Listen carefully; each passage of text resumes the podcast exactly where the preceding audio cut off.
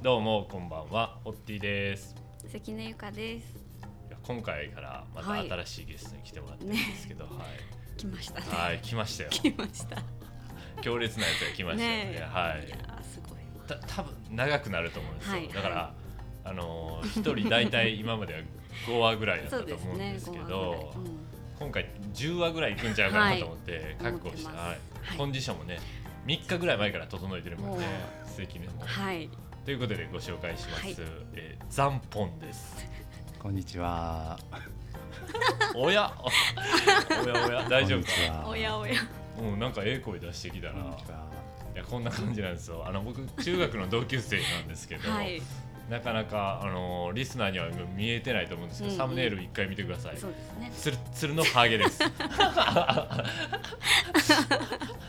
もう光り輝いてる感じやね今も、うん、ちょっと五光が差しとるなと思ってるんちょっとワセリン塗ってるから余計はい。あのーリロインベベとかリロコーヒーに来たことある人は、うんうん。彼の絵を見たことあると思うんですけど、うんリロインベベにはなんか何点ぐらい飾ってるのかな？5, 点6点ぐらい飾ってるかなせや入ね。り口に大きい絵とね、そうですね。う。ん飾ってるよね、はい。でリロコーヒーには1階のところに人生瞬間っていう、うん。あまだ飾ってる。あれ飾ってる、へえ。うん、あと「ライフイズカラフルの時。のね、うんうんうん。やつもねね彼が描いてるん。ですよね。はい。知ってるよね、ゆかちゃん。もね。はいもちろん。はい。はい。ありがとうございます。本はいということで、今回からちょっと、これ2回ぐらいで終わったらおもろいね。逆に。意外と何も話すことなかったなみたいな感じで。そうですね。うん、いや、肩書きとしては何？絵描きになるの？アーティストって言ってるの？何？なんて言ってるの？追いはぎって。追いはぎ。追いはぎ。はぎは言ったことない。あ、ないですか？ないです。なかったかなかった。なんとなくのイメージですか？追いはぎって言ってる人も聞いたことないよね。ないないそううん肩書きでそう。そうかそうか。追いはぎの山本とは言ったことない。ななかったか上から読んでも追いはぎ山本山ね。あそうあそうかそうか山本山。ちょっと勘違いかなうんだいぶね。うんなんかいつからかこう変わってたかなんかこまあでもいいいいかも。ういいいいけど、うん悪い気はせえへんよね、うん追いはぎもね。うんうん。で僕らは二人ともあなたのことを追いはぎではないけど天狗と思ってます あー どういうこと？そうですね。ねどういうこと？ちょっと待って。天いや狗ってるよ出てね天狗ってます天狗ってますすいません。天狗の解釈が全然ついていけないんですけど。ついていけてないですよね、はいあーごめんなさいこれこれちょっと まだオンエアしてないやつあで本当だ確かに。そうなんですよあそうか。何そうでしたなんですかそうでしたどう。いうことですか？オンエアしてない回なんですよね多分ああ、天え天狗？天狗ってるねっていうのをああなるほどね。流行らしていここうと思はいはってるんですよ、い。で僕が天狗って。天狗ってる、ううん、ん。あー全然わからへん。分からないでしょでも天狗と思っといてください、天狗ですね。うん、それでそれでいいと思いますで肩書きはもう別に何でもななんでもあれですよね、うんうん。そんなにあんまり言ってないよね言ってないですね。絵描いてそうですね。絵も描いてる？なんいや分からへん分からへんよ。あのー一応ね地元は枚方で一緒なんですよ、はい。で中学の時一緒うんで,、うんで中学の時はなんかまあ普通にねバスケットして遊んでたわけですよね。クラブ一緒でね。ク。ラブ一緒ね。あーへ塾も一緒ですね。ーはい。塾もね、はい。ちょっと一緒でね。塾行って勉強してなかったよねでもね。え？あしてた？いやそんなにしてない。ですね、うん。まあ、でねなんやろ高校は違うかったんやけど、はい。でとなファッションが好きやね。一緒にそうやね。うん。だから高校時代すごいこう変わった服装を二人でして、うん。うん。はい。天王寺歩いたりうんはい。はい。ようしてました。してたんかな。へしてたんですけど、まあ、大学行ってね大阪芸術大学うんやね、でそこからこうなんか絵を描く道に進んでいったわけですようん。はいはい。でそんなそこら辺はうんほほとんど合ってないよね。合ってない合ってない。ほとんどちょっと。高校出てからもう美容室で働き始めたから、うんうんずっと忙しくてはい。全然連絡取ってなくて。で25ぐらいの時かな。うんうん。うん。いきなり連絡が来て。そうやったと僕から？うん、うん。うん。えちゃうかった 僕からしたかな。うん。なんか 食い違いあれ？あれ？うん。どなんか T シャツ見てどうのこうの？うみたいな違うよ違うよ。えその象の？うん。あそうそうそうでしょ象の T シャツは見た？らなんか？僕のお客さんではい。その時当時髪の毛切ってた女の子がはい。なんかあの山本君と同じ中学やったよね？とか言われて、うん。あそうそうそう。とかいう話をしてたらなんか絵描いてるやんね？みたいな話になって。はい。でその時なんか mixi かなんかであどんな絵描いてんのあいつっていう話になって、はい。懐かしいなよう遊んでたわって言ってパッて見たらなんかお道具箱に書いてあるはい。象みたいな絵をああ。あ描いてたんですよ。えお道具箱に書いてある。まあ可愛い象だね、はいはいはい。言ったら、うんうん。うんうん。もう分かりやすい、クレヨンで書いてあるような。そうそうそう。うん。へえ。まあ、実際はタイにおる、クレヨンでは。本物の象とは全然違う感じやねもうなんかあの 可愛い像描いて可愛い象を描いてへはいはい象を描くようなやつちゃうでと思って。ほんで連絡を取ったんですよ。確か。久々の連絡やね多分ね、だからうん。像描いてるイメージではい。久しぶりに声かけられた感じ、うん。うんちょっと舐められてるか。らお前象象象入り。描いてんの？ぐらいの。象入りだった。んです像ね入りです。ほんなら なんかあの展示会するからはい来てや言って、うーん。象の展示会ほのでいろんな引っ越し屋さんかなとか思いながらね。思いながら行ったわけですよそうですね、ううん。んアリさんマークもあれば、はいはいはい象のマークもあればとか思いながらねいろいろ行ったわけですよだから。それはないそれなかったですね。ほんならなんか全然思ってたのとちゃう映画バー飾ってあって、はいはい。でええやんってなってね。そうですね。そっから久しぶりに。そうですね、ううんんほな買うわみたいな感じだったんですね、うん。うんあうん。でいやただあはい。その高校の1年2年ぐらいまでは遊んでたけどそっから先そんな遊んでなかったよそうね。ねだから大学時代も僕もすごい、でまあねいろいろ。いろいろあったらしいのうん。うんでそ僕そこは隣におらんかったから知らんけど、うん。はいはい。そんな話もあんまりしたことなくて雑誌で見てあそうなんや思ったぐうらいんだからなるほどね。一旦このラジオで聞いたろうかな興味ある？あんまりないけど。そこ。そこあんまりないけどね。ねえ。うん、でもな成人式とか行ったらはい。あ青青かな思ってた。成人式来てた？いやいや写真撮ってるから。あそう。合ってる。金髪でクリックリのパーマ当ててたから、あそうんですか。うん、へ当えててましたわあー。尖ってた時はね。尖ってた。そうそう。はい。二十歳は。みんな尖ってたそうそうそうでだ大学休学してるとか言ってなかったっいやいいや休学というかもうやめよう思ってけうんうんうん。一回その親戚の紹介でうんうん。とかアルバイトうんうんうん。行ってうんうんて。でちょっと体を猛烈に働きすぎてうん体を壊して。うんうん。唾液腺がパンパンに腫れるっていう謎の病気にかかって。あのこれねうん言葉で聞くとうんうん。あまあ唾液腺が腫れるんやみたいな、うんパンパンや。はい。思うぐらいじゃないですか、うん。実際はい。なるとうん。唾液腺ってうんうん。その食べなくても例えば広告のなんか美味しそうなうんうん。はいはいはい。あ食べ物見るだけでうん。めっちゃ出てるんですよ。あははは。へえだからはい。食べなくてもそのわかるわかる。レモン見た時みたいな感じそうそうそうそうう。んう出る出る。勝手にうん。実はむちゃくちゃ出てて。はいはい。で何にも食べてないのにうん。新聞に挟まれてる広告を見ただけでびっくりするぐらい痛いんですよ。その唾液腺がパンパンに腫れてると。痛いのか。あなるほどなるほど。だから、はいはい。すごい1ヶ月でしたね。もうずーっと上の空そうなんか美味しそうなものが目に入ったら痛ーってなるんですよ。食いしん坊センサーがめっちゃ働くんや、すごい実は出てるんですよ。繊細に。唾液っていうのはあそこでやっぱ唾液と会話ができるようになりました。ああなるほどね通りで今も。なんかたまに上の空やな思ってたら唾液唾液と会話してんだよ会話してるの。唾液腺からあんまり出えへんよ。唾液が。何何それなんで働きすぎたらそうなんの。いやなんかやっぱり、うん。いやでも若い時ってこうエネルギーのうん使い方バランスがやっぱり悪か悪くなる時ってあるじゃないですか。うん。で何にどうしたらうんでしかも変に自信過剰うんうんうんうん。になっはあ。まだ経験も浅いんで、なんかもう信じたらできるじゃないけど、うっん。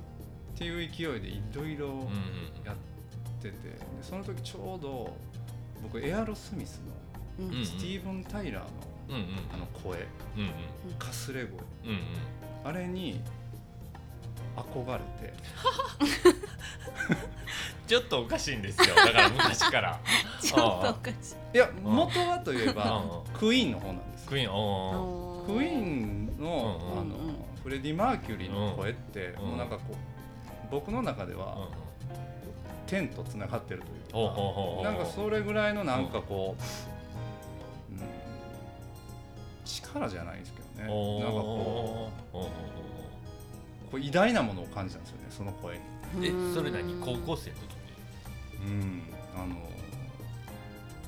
高校終わりから大学ぐらいで。であこういう偉大な何かを表現したいっていう気持ちがあってうん。で努力したらうんうん。いけるやろはいはいはいはとでも一人でカラオケ行きまくったり。いうんうん家の中でもうん。うんう歌ったりするんですけど、うん。うん。まあ、いかんせん大学時代に住んでる部屋なんで、うん壁が薄いじゃないですか、うんまあ苦情がすごくて。うそうやろうね。ん。だからそれでももう諦めきれん。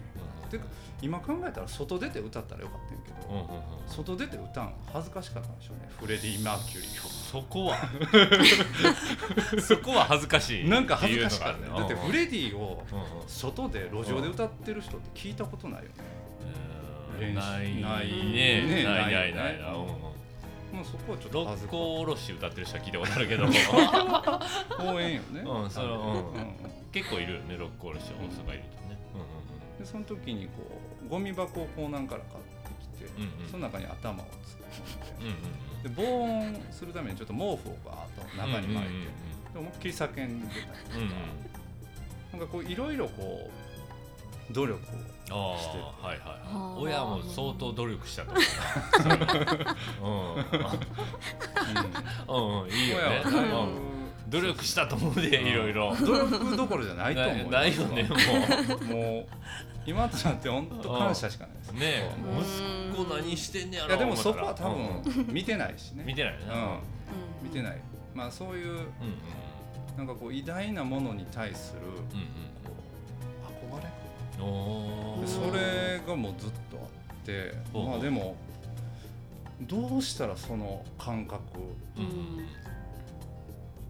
を表現できるかおーそれはどれぐらいの時期からあったの？中学生の時もあったの？僕でもそれを言うとうもう幼稚園入る前なんですよ。え幼稚園入る前にうん。もうこれ自分じゃないなっていう感覚があって、はいうんうん。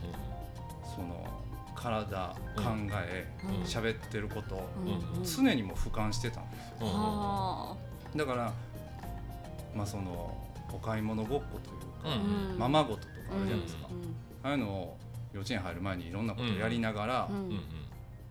何をしてるんだと。うんうん俯瞰してるんですよその時に、はいはいはい。でこの俯瞰して冷めて見てる状況を多分僕は大人になっても覚えてるんやろなみたいな、うんうんうんなんかあ自分とはなんかかけ離れた感覚がもうすごい別にうん。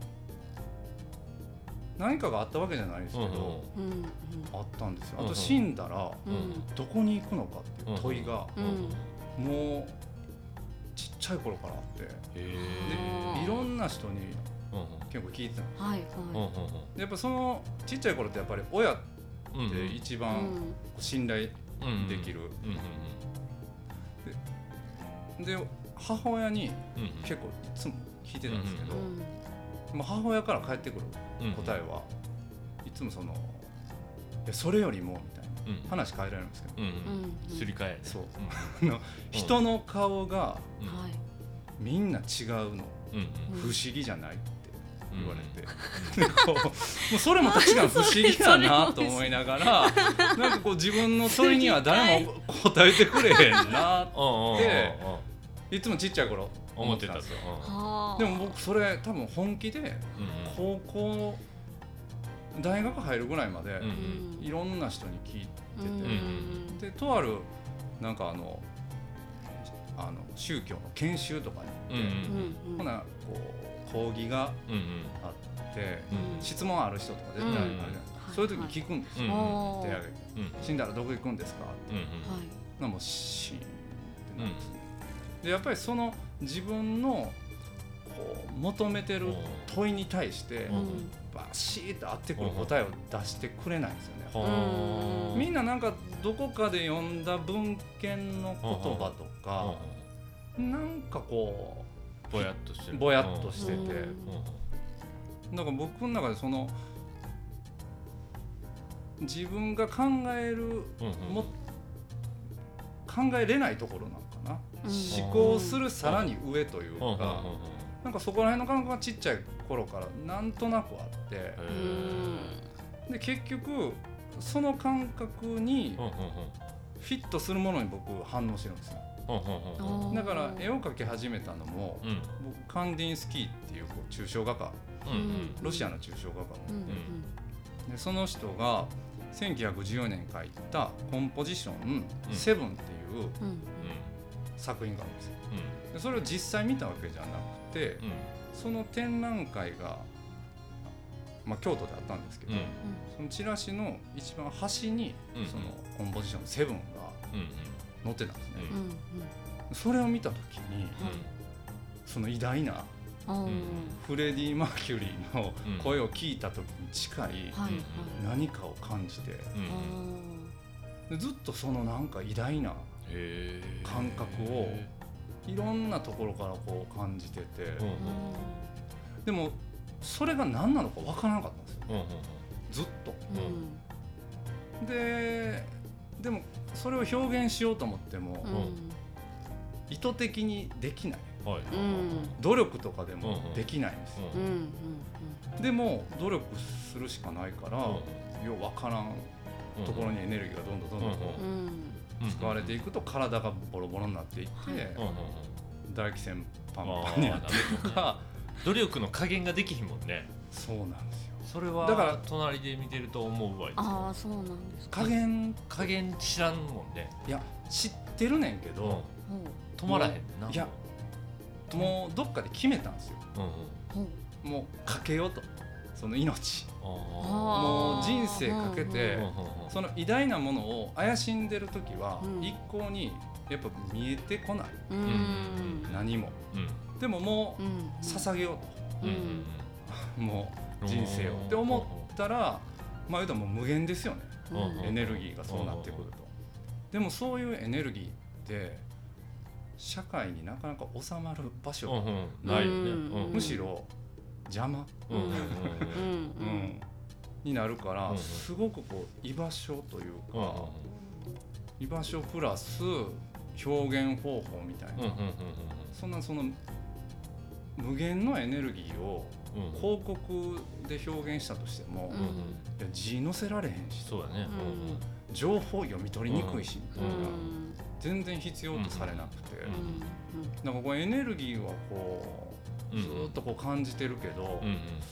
それをどういう形でどこに表現したらいいのかっていうのがずっとこう分からなかった、うん、今は分かってんの？ちな今はねだから本当、うん。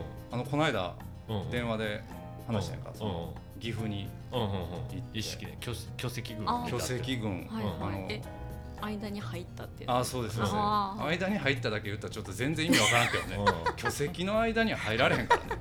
そんな能力はないからね。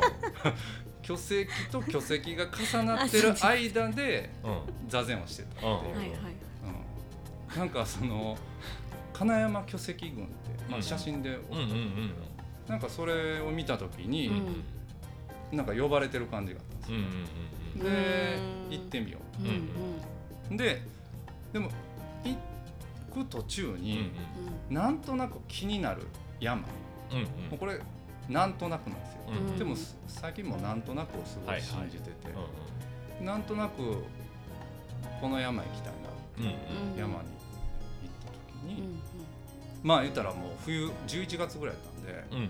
まあ、熊が出る危険性が 結構多いんですよ。ある冬眠前で、はいはい。で人気がいないみたいな、うん。一応ちょっとビビりになってうん。うん熊対策は一応調べて、はいはいはい。僕の結論はうん。リンゴを後ずさりしながら投げたら逃げれるみたいな それぐらいの武器を持って山に乗り込んでたんですよ。はい。だから正直クマスプレーもないし鈴もなかったからまあまあ怖かった。はいはいはいはい。リンゴだけ持ってね。もうリンゴだけ持って、でもそのリンゴもお腹空いて途中で結構食べてしまったりとか、はいはい。あのしつつ、でこうまあ一人本当に人がいないんですよ、うん。その山って。うんで巨石と別に整備されてないんですよ。道うん。も。うんうん。でどんどんこう山の奥にうんうん。入っていくんですよね。はい。で頂上まで行っ人がうん。本当にいないんですよ。うんうん。いやうんまあまあこれ頭では ああでそうやろうと思うよな。うん。違うね今の話の流れからしたら、うん。いいたらびっくり。うん。これでえいたのか？えど違う道があってとかなるんかな？違う違う違う違う。頭で聞いたんうんうん。ハートで聞いてるはいはいはい、あのうん。想像してる、うん。そうそう、う。んちょっと待ってその時の感覚を今、うん。言葉にする、うんはい。そのあだから分かりやすく言うとすごい 100m ぐらい遠くのうん。落ち葉が落ちる音。カサカサうんカサカサカサ。ういうのがみじ間近で聞こえるぐらいん静かなんですよ。でその時になんていうかなこう神経が神経が開くというか、全部に行き渡るといううん。でしかもその熊の危険性も感じるから余計敏感になってるんですよ危険を。危険を。そうですね。でもなんていうのかな。普段街中でうん感じてるものとは全然。てか普段うんうん。どれだけ人に意識を向けてるかっていうのをうんそこで感じたんですよ。はあ。もう街中にいるとうん。人に意識を向けるのはうん。もう当たり前じゃないですか。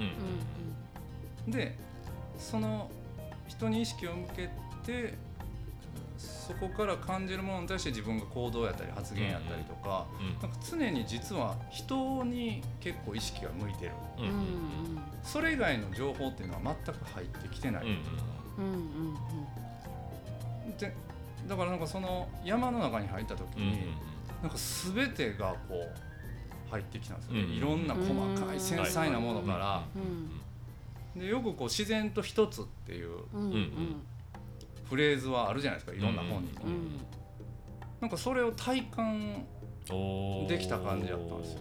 その落ち葉がうん。カサカサカサカサって落ちるのが、うもう体の中から聞こえる感覚がして、うんうんうん。で、まあ、その山は降りてうん。でもう一つの山に行った時に、はい。その頂上にそこはまあ巨石がぶわーっと並んでて。はい。でなんかその岩がすごい重なってて、うん。でさっきの間にうん。入る話になってくるんですけど、なんかねその間に入って座ってる時に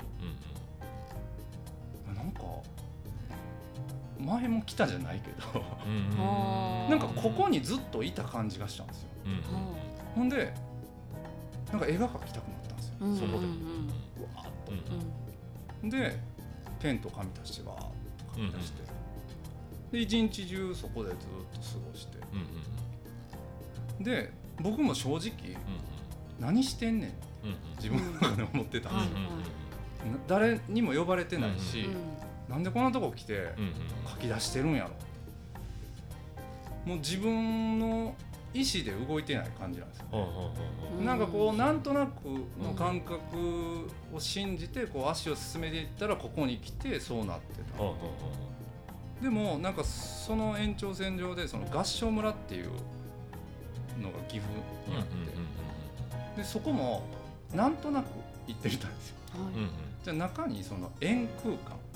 うん。うん円空さんって言って江戸時代末期のお坊さんで、うん。うんまあ、仏をうん。彫ってはいはい。でうん。あの災害のある地域にうん。置いていったうんんですよ、でその人の資料館があってうんでその資料館に入った入り口にあの円空さんがうんうん。岩の中ではい。木を掘ってるシーンがあったんですよ。うんうんその岩の中でそのなんていうかな。祈りを込めて掘ってたみたいな。ううん。うん。んそれは円空さんが書いてるの？円空さんは掘掘ってる。円空さんは堀師あ堀師で。うん、で誰かが資料にしてる。そう誰かが資料にしててでそれを見たで円空岩っていう岩もあんねん。けど、それを見た時に、うんうんなるほどってあなるほどって思えんかっうん思思いました。思いました俺。同た思いました同じ。同じうそこでなんか教えてもらった感じ。なんかそのうん自分がなんかね多分そういうことがずっとしたかったんでしょうね、もう純粋になんかちょっとつながった感じがある。んやそうなんですよ。なんかこう居場所うんうんというか、うん、なんかつながった感じが、うん結局祈りっていうところが僕の中ですごく大切なんだなっていうのは、うんで祈りって言っても,、うこれよく願いとかと混同されるじゃないですか、うんうんうんうん。うんで例えば祈りでも「意」は意志意志の「意」でそれに乗る祈りみだからたくさんの人がその意志に乗っかれるのが祈りほうほううん。っていう解釈があったりとか。まあ多分いろんな解釈があると思うんですけど、うん僕の中のそのうん。祈りっていうのは、なんかその多分堀田の言葉を借りるとしたら、うんうん。根拠なき自信っていう言葉でも、うんうん多分言い換えれるかなって思うんですよ。うん。要するにこうこうこうやから信じますとかじゃなくて、うんうん自分がちょっとでもこう感じたからうん。こうする、うんうん。うんなんかその理由がないってことだよね。理由がない、理由付けのないうん。そのものというか、うん。まあ、要するにかすかなんですよそういう感覚って。うんうんでそういうかすかな声を聞く姿勢。うんうんまあ言うたら自分の中に多うん。分静けさみたいなのがないと多分聞こえないと思うんですよ、うん。こうしたいああしたいとうん。か、いろんなこと思っそういう雑音がこう自分の中に鳴り響いてるとそういうかすかなうん。声って聞こえないですよ。ねだから祈るって僕の中ではその静かになってそのかすかな声をうんうん聞く。うんうんでそのやり取りですよねその対話というか、うん。でそれが多分僕の中で祈りといううん。多分そういう絵を描きたかったっていうか、うんうん。多分僕じゃないんですよね、だから。うんうんなんか僕、うん。絵描きたい大好きっていううんタイプじゃないから余計ずっと悩んでて。なるほどね。やっぱりね絵描いてこうやって外に出てるとうんうん「いや楽しいでしょ？絵描いてるの」とかうん言われるのが結構辛かったはいははり、なんかこいずっと言ってるんですよ。魂魂。う言うてるね、うん。いやだから多分頭で書けないんですよ。あはいはい。こうやろうっていうものじゃないんですね。そうそうそうそう。んでもいわゆるこう消費社会の中ではうん例えばそのさっき言ってた広告であったりとうんかうん。イラストレーションであったりとかしてうんはい。なんかこうこういうふうに書いてくれとかうん。こういう思いこれをよく見せたいからこれが必要やとか言われるわけですよ。そうですね。だから頭で書かなあかんからはいはい。ペンが動かへんと。うん。うんでなんかあのいやもっと魂を乗せて。うんうん。言ってたね。普通に言ってたよね。僕の絵を見てうんもっとこう魂を感じてほしいねっていう。はいはい。おそうかそうか。って。言ってまあでもこういうのをまあうん普通にずっと聞いてくれてるからうんうんねうんうんわかるわかるってうん。でもそうなんですよ。だから頭で動いてなくて心で動くというか、はいはい。うんなんかそれがうんうんなかなかね、えー、と日常生活を都市部でおうんうん。そのさっき言ってたように人と接しまくってはい。生活してると、うんうん。どうしても頭を使わないと、ううんうまくこう生きていけないことが多いじゃないですか。はいはい。その中でなんかこう戦ってて彼は。はい。ずっと。うんそうやね。多分それは幼少期から戦っうん。てて、でなんか最近その年末に電話で喋った時うん。に、なんかちょっと変わってたんですよ。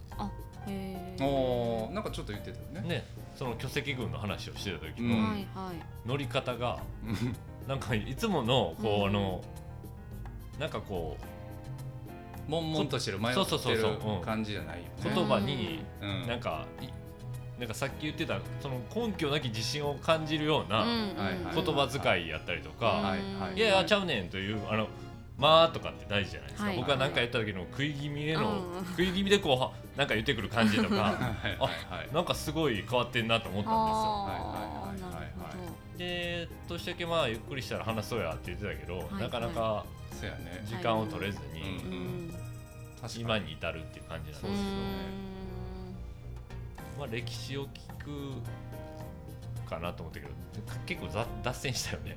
脱線したわけではないけど。うん。まあこれが人生まあこんなこんなもんですよね、こんそうそうそう、うん。はうすごいよねだから、いうん。そうやね。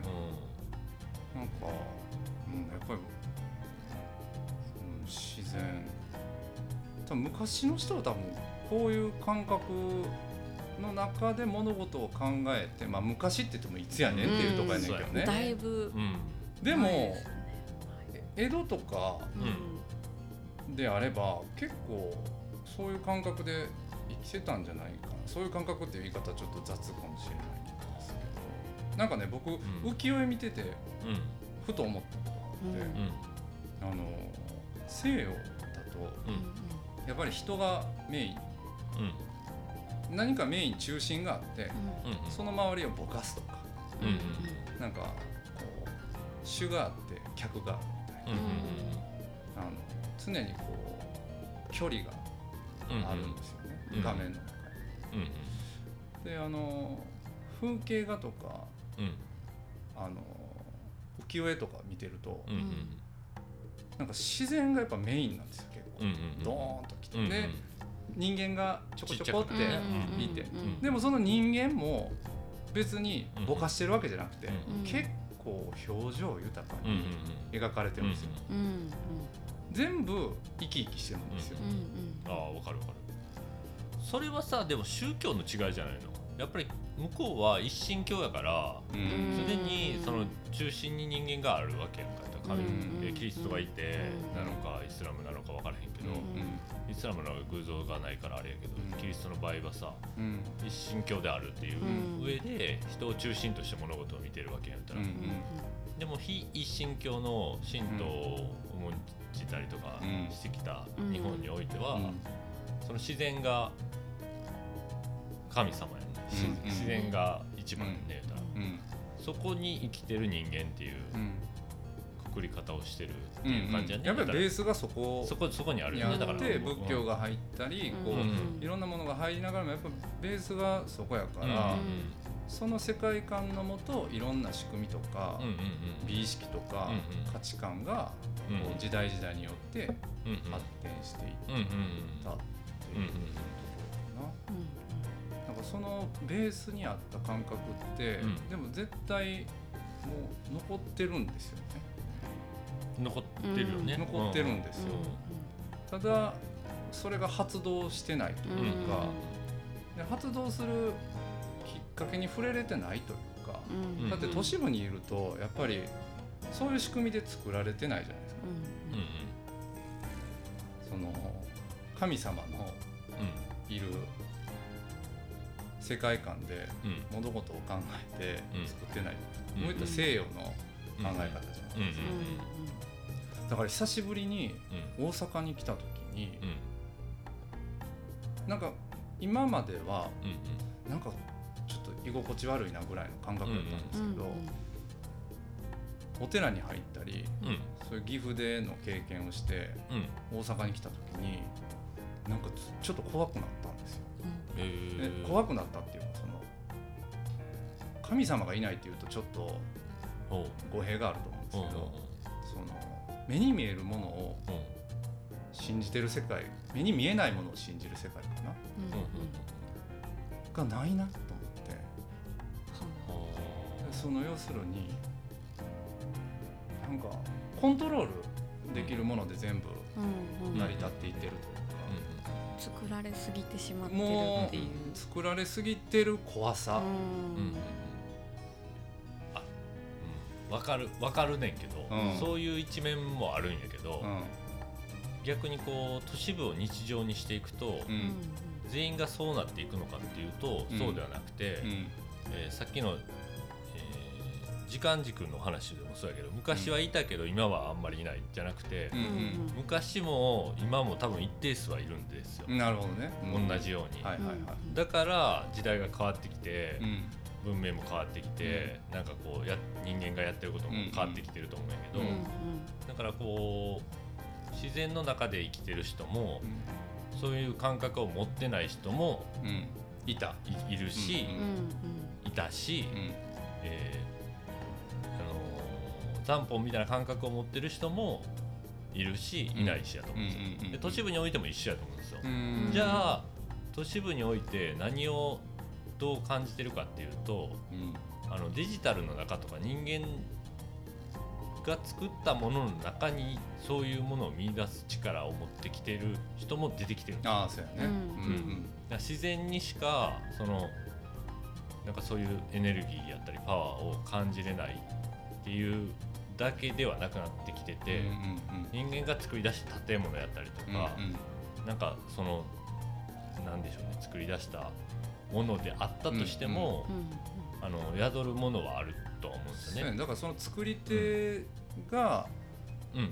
その自然とつながるというかまあうんうん。そういうエネルギーを持って作ってたらそのものに宿ると思うんですよ。うんうんでもそれは、うん、まあ、そうそれもそうやねんけどそれは料理であれ。感じてもそうやしうん。あとはその日本にはそのだ例えばその自然も、えー、と時代を感時代というか歴史を感じたりとかするとよく感じるわけですよね。うんうん。巨木であるよりもうん。ひょろひょろの木どっちがなんかパワーがあんねんと巨木の方が感じるわうんうんけで、うん。例えばボロボロの70年経ったうん。家を見た時うん。にパワーを感じたりするわけですよ。だかうんうんらそれと一緒でうん。なんかそうのん時間を超えてきたものに対して都市部においてもうん。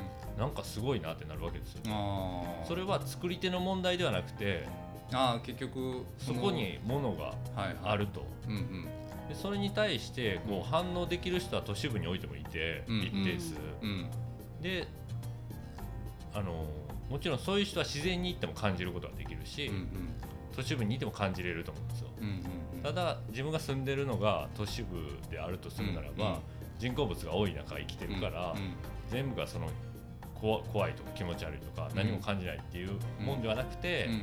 なんかこの横断歩道のうん。このペイントの擦れ具合がかっこよくなってきてんなとか、これって人がこう通ったことによってうん。こういう風なかすれ具合になってきてんねんなとかいうのをうん感じたりとか僕はしてるんですよ。で塗り直されたらうわいやかっこ悪いわとか、うんなんか他はボロボロやねんなんでここだけ綺麗なのに気持ち悪いなとかいう風になってきてたりとかするんやけど、うんそれってそのそれはなんか都市部においてでも養える力ではあると思うんですよ。うーんななんかこう、うん。そうやね。その僕がさっき言ってたそのうん。神様がいない怖さっていうのはすごいこれめちゃめちゃ繊細な話でうん。うんなんかこう今うまく伝えれてなかったなと思うんですけど。うん。まあでも結局それは自分のすごい主観的で偏ったものの見方なんですけど、うん。うん。それはまあ東京に行った時もあ要するにうん。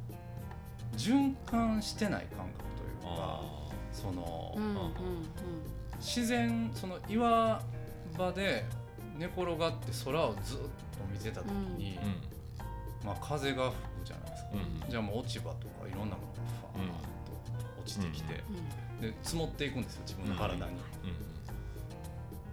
うん。でなんかこう鳥が横切って、うん。でなんか落としていったうん。うん。なんかこう誰もうん。せめぎ合ってないというか、うんうん。なんかこう循環してる感覚があったんですよ、うん僕の中で。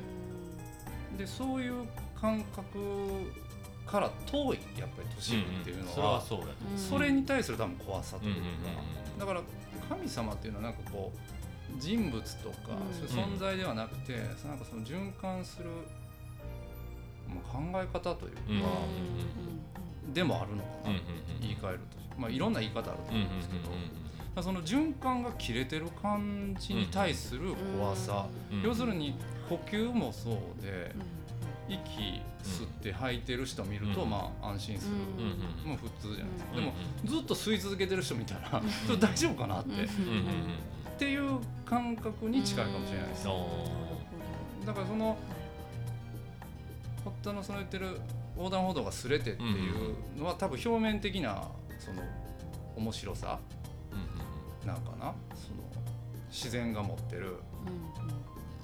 うんうん。なんか僕はその循環してないっていう、いや都会都会というか都市部においては都市部のエコシステムがちゃんと機能してると思ああうんですよ。循環のね。そのあうん。そのなんていうの？まあでも確かに少ないと思う。あそうそうそうそう、うん。結局そのどっかに負担がかかって負たりとかかかって、うん。どっかだけが得してたりとかっていうのが今の資本主義の悪い部分であるとは思うけど、うん。でそこをうまくこういいエコシステムをうん。ちゃんとこう、みんなが幸せになるシスなんか循環っていうのうんうんうんをできるようにしていきたいと思ってる人もいることはいるうん、いるよね、うん。増えてきたんじゃないかなその人たちが、うんうんでそこは僕も課題でだからうん。僕もやりたいことはそうそういうことでうん。ずっと、えー考えながらいい循環をどうどれだけできるのかっていうことをうん。考えて商売をやってるわけで、ただただ自分が得したいからとかっていうことでやってないんですよ。うんうん。でそれは多分僕の中で自然が好きっていうのがそういうところに行った時に堀田の自然が好きっていうのはうんうん。どういう感じなんですか、そのなんやろ？うんうん。堀田が昔住んでた家の前って田んぼが結構広がってたよね確か。うんうんうん。でもああいうのじゃないかな。どういう意味での自然？ほんまにそれこそ本当に人がいないところがいいです。ああそれはやっぱりうんその旅行の中でうんうん感じた。感じた。その大人になって。ちっちゃい頃に感じてたわけではなく。うん。ああでもちっちゃい時も感じてたかも。だって子供がさ遊びに行くって言ったら虫捕まえに行ったりとかしてあ山に入っていくあわけだから。あはいはいはいはい。あの時の感覚は気持ちよかったよね。あだから人間がちっちゃいものであるって感じる感覚が。うーんそうね自然の中にいると本当にその、だうんそのなんていう。うん自然には到底及ばないじゃないですか、うん人間なんて、うんでも都市部におると勘違いしやすくなると思うんですよ、うん。人間の方が強く感じると思うんですけど、うん。でもその中にもなんか自然を感じようとする努力はできてそうやね。それがさっき言ってたことなのかなんかわからないけど、うんうん。